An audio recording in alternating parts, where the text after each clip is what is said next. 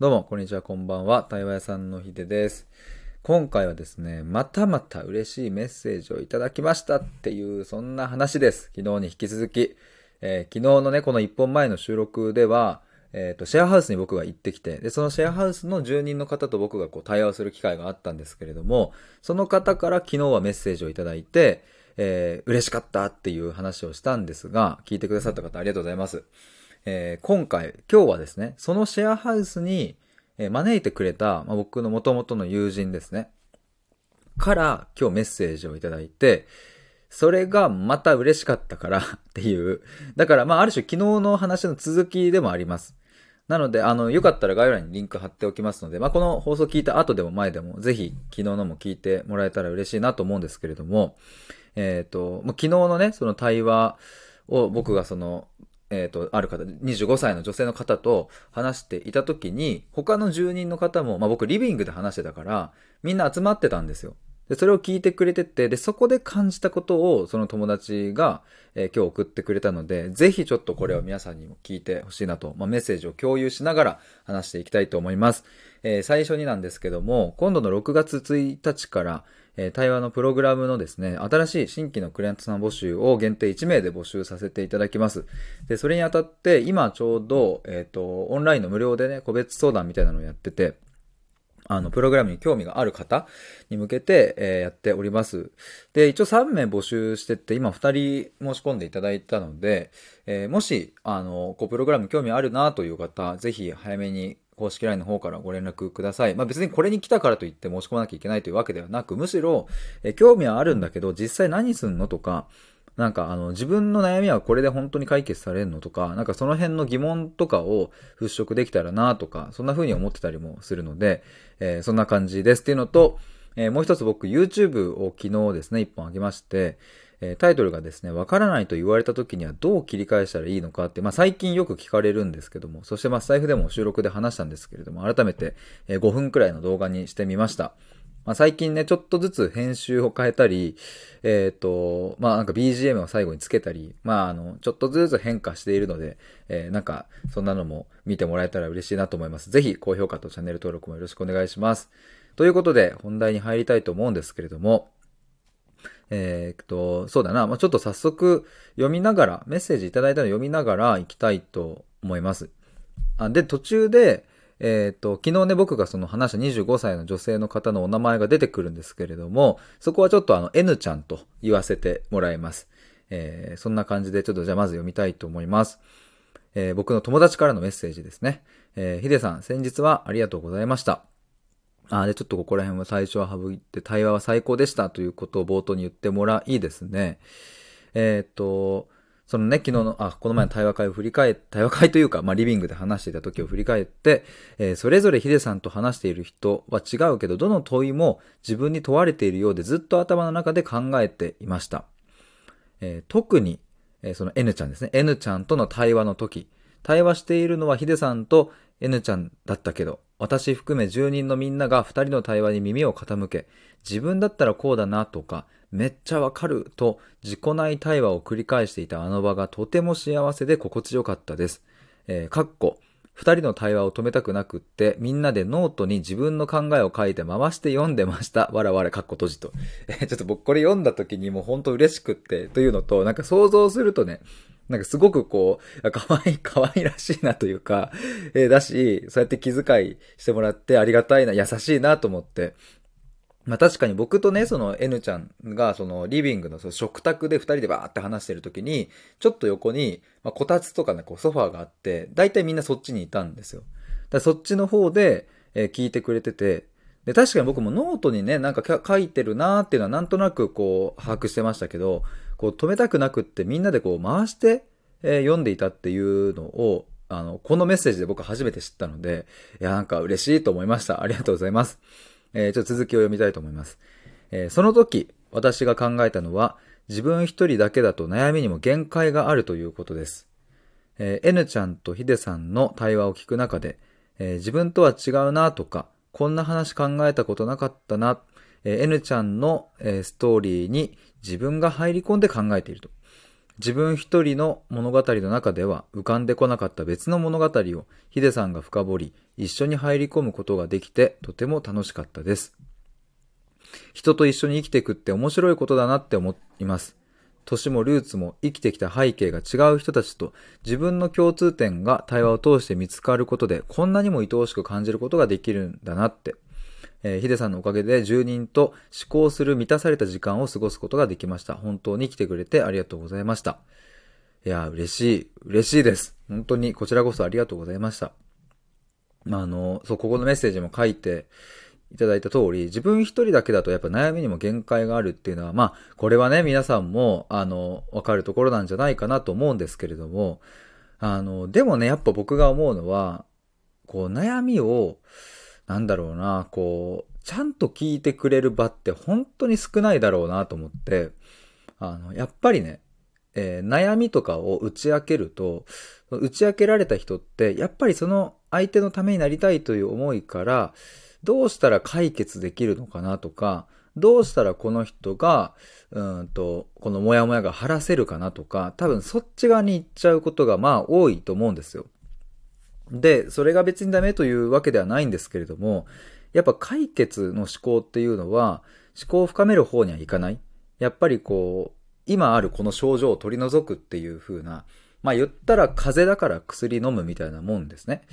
そう、あの、風邪だから薬飲むのは対処としては適切だとは思うんですけれども、これもうちょっと深く考えると、どうして風邪をひいてしまったのかっていうところを、ちゃんと突き詰めて考えないと、え、また風邪をひいてしまうわけじゃないですか。だからその手洗いうがいを毎日していません。えっと、冬なのに半袖で寝ています。えー、で、風邪をひきました。よし、じゃあ風邪ひいたから薬飲もうっていうのは、確かにその時には取り除けるんだけども、そもそもその冬なのに半袖で寝てるとか、えー、手洗いうがいをしないとか、いや、そっちが真の原因であって、そっちをなんとかしないといけないんだけど、えっ、ー、と、最近ちょっと鼻水が出てきて咳もして喉も痛いんですっていうのを、まあ、医者に言ったら、あじゃあそれは風邪ですねと。この薬飲んでおきましょう。喉に効く薬を飲んでおきましょうとなるわけでね。まあもちろんそれが医者の役割だから、別に全然それでいいわけですけども、あの、まあそのね、実際の風邪もそうだし、まあ、ここで言う、なんだろうな、これからどう生きていくのかとか、えー、日々の心の悩みとか、そういうものも、まあ、対処療法、療法的に、何か処方箋をね、こう薬を出すっていうのは、まあその瞬間はいいんだろうけど、やっぱりその根本の原因だったりを見つめない限りは、えー、どうしたって、え前には進めないわけですよね。まあただそこまで聞いてもらえる場とか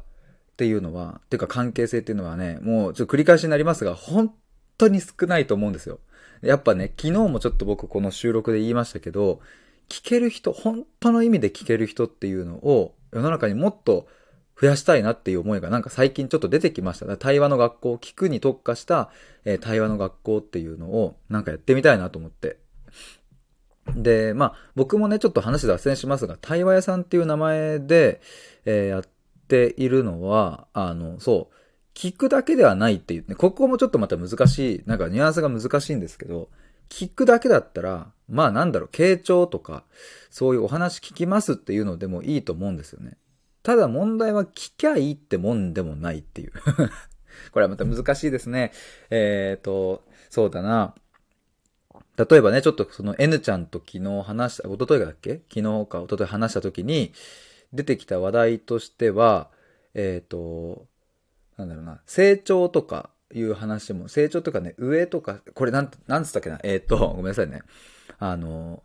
今の自分よりこうもっとよりよく生きたいとかね、あの、もう一段こう上に行きたいみたいな話とかがあって、で、僕はそれどうしてっていうところに問いを立てて聞いていったんですね。で、あ、なるほど、そういうわけで、えっ、ー、と、この N ちゃんっていうのは、えー、もっと今よりももっとこう満足度が得られる、満足感が得られるようなところに飛び込みたいし、もっと上に行きたいっていうのがあるんだっていうところまで掘り下げて掘り下げて分かったんですけれども、ここで大事なのは、これだけだったらただ聞くでできるんですよ。聞いてりゃ出てくると思うんですよ。まあそれも難しいんだけどね。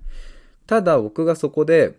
えっ、ー、と、さらに視点を変えて問いを立てたところが、えっ、ー、と、なぜ上という言葉にその概念が紐づいているのかっていうことを聞いたんです。つまり、えー、成長するとなんか自分が新しいことができるとか、えなんか一歩進めるっていうのを、上という風な表現をする人もいるけど、多分しない人もいるんですよね。要は上っていうものがあるってことは下というものがあるっていう、うん、そういう風な見方もできるよねっていうのを、えー、それってどうなの？な、なんで上という言葉がそこにつながるんだっけっていうのを問いとして立てて、もう一回一緒に考えていったんですね。もうしつこいくらいに、この上と下の概念の話とかを、僕はいろんな角度から聞いていったりしました。っていう感じで、これをね、なんだろうな、これって別に、そう、僕が対話屋さんとして名前をや、つけてやっているのは、やっぱりこういうところで、僕も、うん、ただ聞いてるだけじゃないんですよね。ちゃんと自分が感じたことはしっかりお伝えするし、えっ、と、この視点で考えたら面白そうじゃないっていう風な道筋っていうのを、こう、自分ではこう思うっていうのを示して、それで一緒に考えるっていうのもやっているから、ただ聞きゃいいってもんでもないっていう。だから本当の意味での聞き手っていうのは、そう、あの、寄り添って寄り添って本音を引き出すみたいなところではないって話ですね。本音を引き出すのは、まあもう本当に前提ぐらいの感じですね。その本音を引き出した上でその本音をどう捉えていくかっていうところが、えー、聞き手にとってはすごく大事なところなので、で、ちょっと話が脱線しましたが、やっぱね、本当にそうやってこう、話を、うん、聞いてもらったりね、対話する場っていうのは、マジで少ないと思うので、でもみんな心の底では求めてるでしょっていう そういう場所、そういう人をね、うん。で、まあなんかね、ちょっと、いや、ちょっと、いろいろちょっと脱線しそうなので、ちょっとこの辺にしときますが えっと、まあそんなところですね。えっ、と、で、このメッセージ、今ちょっと読んだところを振り返ると、えー、人と一緒に生きていくって面白いことだなって思いますと。年もルーツも生きてきた背景も違う人たちと自分の共通点が共通点が対話を通して見つかることでこんなにも愛おしく感じることができるんだ、できるんだなっていう風にメッセージをいただきましたが、そうでもね、人と一緒に生きていくっていうのは、そう、面白いっていう、ここの言葉にめちゃくちゃ僕も詰まってるなと思って。面白い、ここで言う面白いっていうのは、あの、やっぱね、共通点が見つかる面白さ、えー、愛おしさが感じる、感じられるっていうおも、えっ、ー、と、面白さもあるし、やっぱ逆にね、えっ、と、自分が思ってる信念とは真逆の信念を持っていたり、いや、全然合わないじゃん、この人とみたいな、そういうのもね、面白いなって思うわけですよね、僕も。同じ人間なのに。ほんとおもろいっすよね、でもなんか。また脱線しちゃうんですけど。あの、いや、地球上にさ、だってさ、70億人、今、どんぐらいだろうそんぐらいいるのかなでさ、いや、似てる人はいるけどさ、もう一人として同じ人はいないわけで、いやー、面白いっすよね。だってなんか昆虫とかだったらさ、同じような顔、同じような形してるのに、人間はどうなんだろう？昆虫も違うのかな？でも、アリンコとか100匹とか1000匹とか1億匹とか集めたらさ、なんかもう、絶対わかんないよね。アリの世界だったらわかんのかな？とか思うんですけども、姿形も違うし、考え方も違うし。いや、似ているな、この人って思っても、考え方がね、考え方似てるなと思っても、その成り立ちをちゃんと聞いていけば、まあ、まるで違うんですよね。成り立ちまで一緒っていうことは、まあ、あの、これ100%ありえないので、えっ、ー、と、近くても、近いっていうことはあるけど、あの、やっぱ同じ実感に全く同じことを同じ場所で同じようにするってことは、まあ物理的にどう考えたって不可能なわけですよね。だから、あの、そう、同じ、例えば野球チームに少年野球過ごしてました。同じ中学校で同じ中学校の野球部にいて、同じ高校の野球部にいて、同じ大学の野球部にいてって、所属するコミュニティが仮に同じだったとしても、やっぱり過ごしてきた時間ってまるで違うんですよね。だからやっぱ人間は本当に、えっ、ー、と、一人一人が固有の体験、経験を持っていて、そこで言葉を獲得し、そこ、そこで獲得した言葉によって思考を作り、その思考が価値観を作って、その価値観によって日々の判断基準ができて行動に移していくっていう風になっているから、やっぱりそこを、あの、ちゃんと聞かないと、表面的に浮き上がっている悩みの本質っていうのはわからない。けれど、よくあるのが、あの、対人支援とかをされている方でね、よくあるのが、あ、このパターンね、みたいな。はいはい、このパターンだからきっとこの人はこういう風に解決すればいいでしょって決めつけちゃう人がいますが、本当に僕は良くないと思う、そういうのは。良くないっていうか、それじゃあやっぱ、聞けないよ。人の話は聞けないし、本当の意味での真の解決は出てこないよって思うから。だから僕もこの前ね、あの、たまたま、とある別の方がやる対話会に参加した時に、えー、ある大学生から、えどんなことをヒデさんは意識して対話をしてますかっていうのを質問してもらったときに、えー、僕はそこで、えっと、白紙にしてますっていうふうにした、言ったんですね。これ前も言ったかもしれないですけど、スタイフで。僕がこう、対話に臨むときは、えっと、もちろん準備はするんだけど、感覚としては白紙状態なんですよね。なんかあの、一枚のもう綺麗なまっさらな白紙に、そこで一緒に書いていくっていう感じだから、だから僕の、なんだろうな、過去の経験上を、こういう色の人はこういうパターンだから、よし、きっとこの人もこうで、こうであろうみたいなのを、えー、わざわざ引っ張ってこないっていう。もちろん経験から直感的な、えー、反応とか直感的な判断、直感的な僕の言葉、問いが生まれてきたりとかっていうのはあるとは思いますけども、まあ、感覚として何かそうやって目の前の人はこういうパターンだからっていうのは、まあ思ったことがないですね。でもそこまでうん、しないとね、やっぱね、なかなか聞けないもんですよっていう、また話が脱線しましたので戻りたいと思います。えっ、ー、と、そうで最後にこの方からいただいたメッセージ、これが嬉しかったな、ちょっと読みますね。えっ、ー、と、ヒデさんが帰ってから、シェアハウスはヒデさんの話題で持ちきりですと。えー、みんなのこと知りたいね、知るような対話してみたいなって気持ちが、えー、どこかみんなの中にあったけど、ヒデさんが来てくれたおかげで、それが表出されました。ありがとうというメッセージでした。イェイ。いや、嬉しいわ。本当に嬉しいですね。あの、いや、話題で持ちきりですは本当に嬉しいですね。もうちょっと僕はこのメッセージを見てニヤニヤしてしまいましたよ。でもやっぱね、昨日、その、あごめんなさい、おとといか、えー、話していて、夜ね、シェアハウスの住人の人と話していて、で、なんか、うん、夜中ポツポツとみんなこう、自分のね、思ってることを言うときに、いや、実はこれ、うん、あんま言ってなかったんだけど、みたいな言葉が出てきたんですね。でも、その時の雰囲気って別に何か、なんだろうな、ちょ、ちょっといいですか？みたいな。私、実は、思っていたことがあって、みたいな、ちょっと意を決して言いたいと思います、みたいな感じではなくって、なんかさらっとね、ポロッと出てきたんです。なんか、本当に自然に、うん、なんか流れで、いや、こう思ってたんだよね、みたいな。だから、なんかその流れで出てくると、別にこう、なんだろうな、受けても、あ、へえ、そうだったのかっていう。確かにそれはでも大事だよねとか、あ、そんなこともあったよねみたいな、受けてもなんかスッと聞けてるしみたいな、そういうなんかね、対話っていうかなんだろうな、ただそこにいる人たちと考えを共有し、分かち合うみたいなね、そういう方がもしかしたら言葉としては合ってるかもしれないですけど、なんかあの瞬間すっごい良かったなって僕も思って、なんだろうな、あの、だし、しかもね、僕がその N ちゃんと対話してるのをみんなが聞いてくれてたわけですけども、僕がね、その、外から、まあ、初めましてだったからね、いろいろ聞くわけですよ。なんでですか？これどうなの？みたいな。で、N ちゃんはそれに対して、えー、本当に真正面から真摯にこう答えてくれて、でも、やっぱり、そこまでの深い話を住人同士ではそんなに、そこまでは聞いたことなかったっていうのもあったみたいでね。で、これね、やっぱ、そう、あの、ここからはちょっともしかしたら皆さんにもかなり共通してくるというか、あの、あ、わかるっていうところかなと思うんですけども、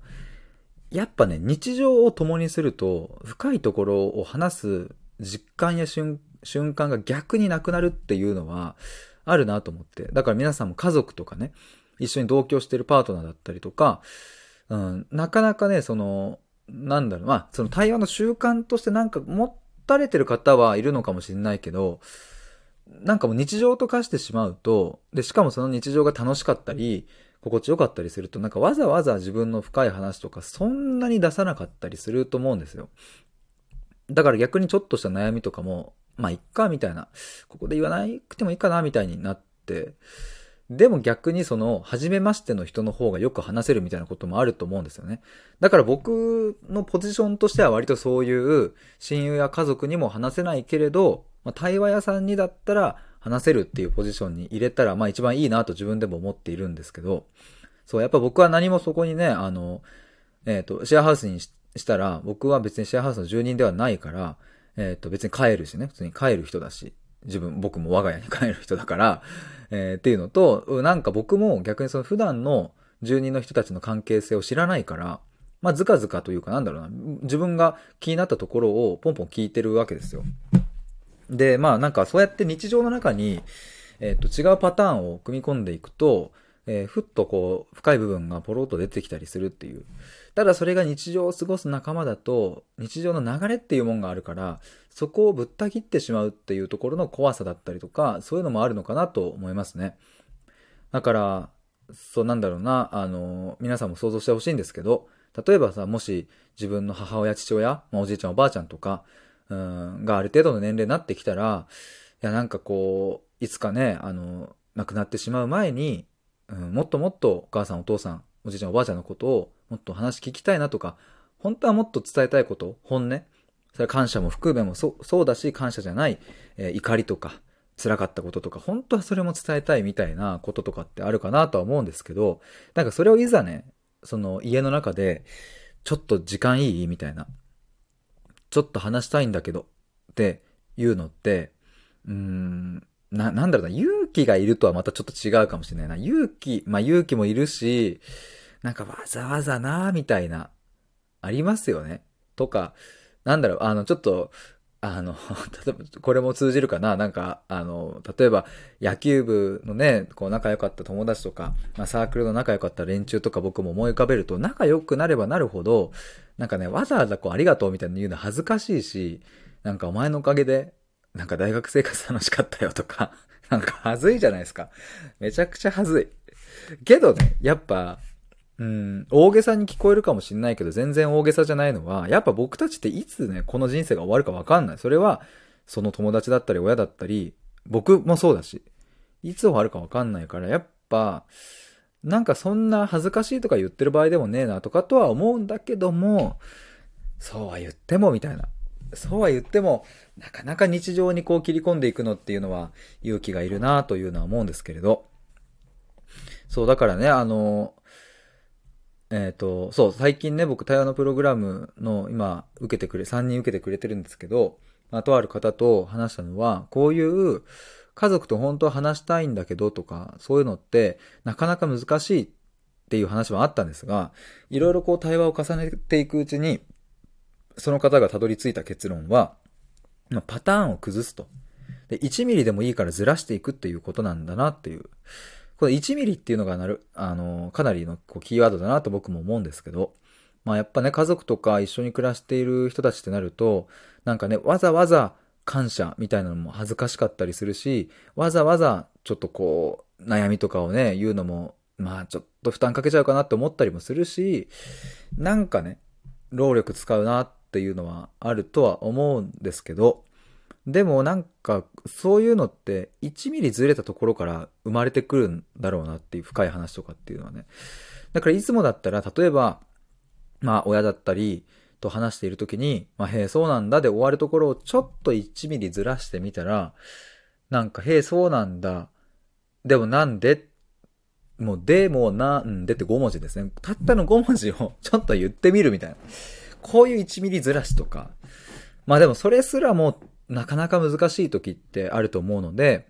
うん、別に質問しなくてもいいと思うんですよ。もう、あの、反応だけちょっと変えてみるみたいな。へえ、そうなんだって言っていたのを、え、そうなんだって言い方を変えてみるとか。でも、本当に1ミリだけど、この1ミリのズレが積み、10日積み重なれば、あの、1センチになってくわけじゃないですか。で、まあ僕がね、そのシェアハウスに行ったっていうのは、まあその、あの、何センチとかで例えると、まあ、多分1メートル、2メートルくらいのズレが起きたんですよね。やっぱ僕が普段いない人だから。で、みんな初めましてだし。初めましての人がいきなりリビングに行ってね、まあ、夜飯食ってたら、まあ、やっぱ違う空気感が流れると思うんですよね。で、まあ、対話屋さんっていう人が来るよっていうのを、あの、住人の人たちがこう、あの、いい感じでこうね、噂してくれてて、いい感じで待ってくれてたので、まあ、だからこう、日常がずれていったなと、いい意味で思うんですけども、まあ、ただそういう、うん、外からずらしてくれる人だったりのを待つっていうのも、なかなか家族とかになると難しいしね。まあだから自分の中で1ミリずらすっていうのは、とてもいい打ち手なんじゃないかなと思います。まあ他にもね、なんかこうみんなでこう共通の本をちょっと読んでみるとか、共通の映画を見てみるとか、何かそういう、うんと、媒介となるものを挟んで、えー、話し合うとかっていうのは、距離が近ければ近いほどすごくいいなと僕は思いますね。まあ、僕なんかはね、その対話屋さんとしてプログラムやってる時っていうのは、本当に別にその、まあ他人だからね、その家族とかじゃないから、まあがっつり深いところまで何にもこう介さずに一気にドンっていけるんだけど、やっぱり親とか、なんかその同居してる人たちとか、友達、大切な友達とかになればなるほど、わざわざね、なんか話せないと思うので、まあそんな時には何かこう媒介となるものを用意したり、1ミリずらしたりみたいなのがいいんじゃないかなと思います。いや、なんかちょっとついついまた話過ぎててか、たくさん話しちゃいましたが、えっ、ー、と、もう大体読んだかな？うん。うんうんうん。ですね。いや、嬉しいわ。2日連続で嬉しいメッセージをいただけて僕はもう本当幸せです。なんか、あ、そう、幸せです。ちょっとまた、またもう一脱線 だけして終わりたいと思います幸せですで思い出した。昨日その N ちゃんと、えっ、ー、と、対話をしてね、あの、終わりの方に、伊勢さんにとって幸せって何ですか？みたいなのを聞いてくれて、まあ、っていうのも僕がその N ちゃんにいろいろ聞く中で、えっ、ー、と、その幸せって何なのか？みたいなところの問いとかもちょっと出したんですよ。N ちゃんに対してね。だから逆に聞きたいですって言われて、で、僕もそこに対して答えたのが、太陽に向かって、えー、走り続ける。太陽に向かって走る。こんなまあ生き方が僕にとっては幸せだっていう話をしたんですよ。で、まあそれはどういうことかというと、端的に言えば目的やゴールみたいなものの、ものがないものに向かって全力で走っている時っていうところが僕にとってのこう幸せな瞬間、なんとも言えぬ高揚感があるという、えー、まあこれね、あの、説明すると、まあ太陽に向かって走ろうっていうのって、えっ、ー、とこう、水平線がね、あって、こうなんか太陽が、こう、何？夕日？真っ赤なこうオレンジ色になってさ、えっ、ー、と、海もね、青じゃなくて、こう、オレンジ色の海が広がっていて、で、砂浜の方でね、えー、例えば僕が、さ、5、6人のなんか連中、友達に向かって、よしみんな、あの太陽に向かって行こうとかって言ってね、ふざけて、走れとかって言って、そしたら、その瞬間ってみんな何も考えずに走り出すと思うんですね。なんか、あの、いや、これ走り出していった先になんか成長ってあるんだっけ？とか、これ砂浜を走ることによって足の筋肉が鍛えられて足って速くなるんだっけな？とか、これ走ることによって肺活量が鍛えられるっていうメリットがあるな？とか、そんなこと多分1ミリも思わなくって、ただ太陽に向かって走って、えー、ゴールは海です。バシャーン終わり。で、ずぶ濡れになって帰るっていう。多分たったの10秒、20秒とかぐらいの出来事だと思うんですけれども、っていうのと、本当になんか面白いなと思うのは、あの、太陽になんて、もう100億パーセントつけるわけがないのに、太陽に向かって走ろうって言った時に、みんなが太陽に向かっているあの感じがたまらないんですよね。でもこういう高揚感とか何とも言えない一体感っていうのは、もちろんその甲子園優勝するぞっていう、その一丸となっている時にも生まれるのはもう間違いないですけども、なんかね、そういう目標とはちょっと異質な一体感なんですよね。やっぱ太陽に向かって走ろうって言ってる時って、もう言って、それがね、目標であれば失敗は確定してるんですよ。到達できないので。でもそんなもの関係がないっていう。まあ甲子園に行こうぜ、優勝しようぜっていうのもとっても素晴らしい目標だけど、まああの、失敗する可能性もかなり高いわけですよね。まあそれをね、失敗と捉えるのかどうかみたいな話はちょっと一旦今回は置いときますが、でも、そういう目に見える目標とか、えー、まあ合理的なというかなんだろうな、こう裏付けがちゃんとあるような、えっ、ー、と、目標、ゴール、そういうのって、まあ必ずその失敗が存在するし、成功が存在すると。要はちゃんとこう線が引かれてるんですよね、なんか。ここまでできたら成功。ここ俺ができなかったら失敗みたいな。ただそうじゃない、あの、もう楽しいから太陽に向かって走っちゃうみたいなのって、失敗がないんですよ。成功もないのかもしれない。なんかその、もうその瞬間向かってる、その時間そのものが心地いいし、最高に楽しいから、もうそれでいいんですよね。っていう話を、初めましてのシェアハウスの住人の皆さんに僕は暑苦しく語ってきたわけですけれど、えっ、ー、と、自分、いつもだったらね、僕は、わ、話しすぎちゃってるなとか、初めましての人たちにこんなに自分の話をしちゃうのって良くないな、みたいなこととか、俯瞰する自分がいるんですけど、あの、そんなことをね、つい忘れちゃうというか、何にも思わずに僕はただ没頭して話していたなと思うので、なんかそういうのをこう受け入れてくれた、あの、皆さんにも本当に感謝したいなと思いますし、なんか、ああいう場所でね、自然発生的に生まれた対話会みたいなもんでしたけども、やっぱりこういう時間って必要。あの、人間にとって必要。みんな忘れちゃってるよっていう。いや、仕事頑張るのも大事。あの、何かに向かってね、それこそ目標に向かって達成することも大事。スキルを身につけることも大事。成長も大事。だけど、一旦こういう時に、こういうところに帰ってくるというか、このホームグラウンド的なものを持ってるか否かで、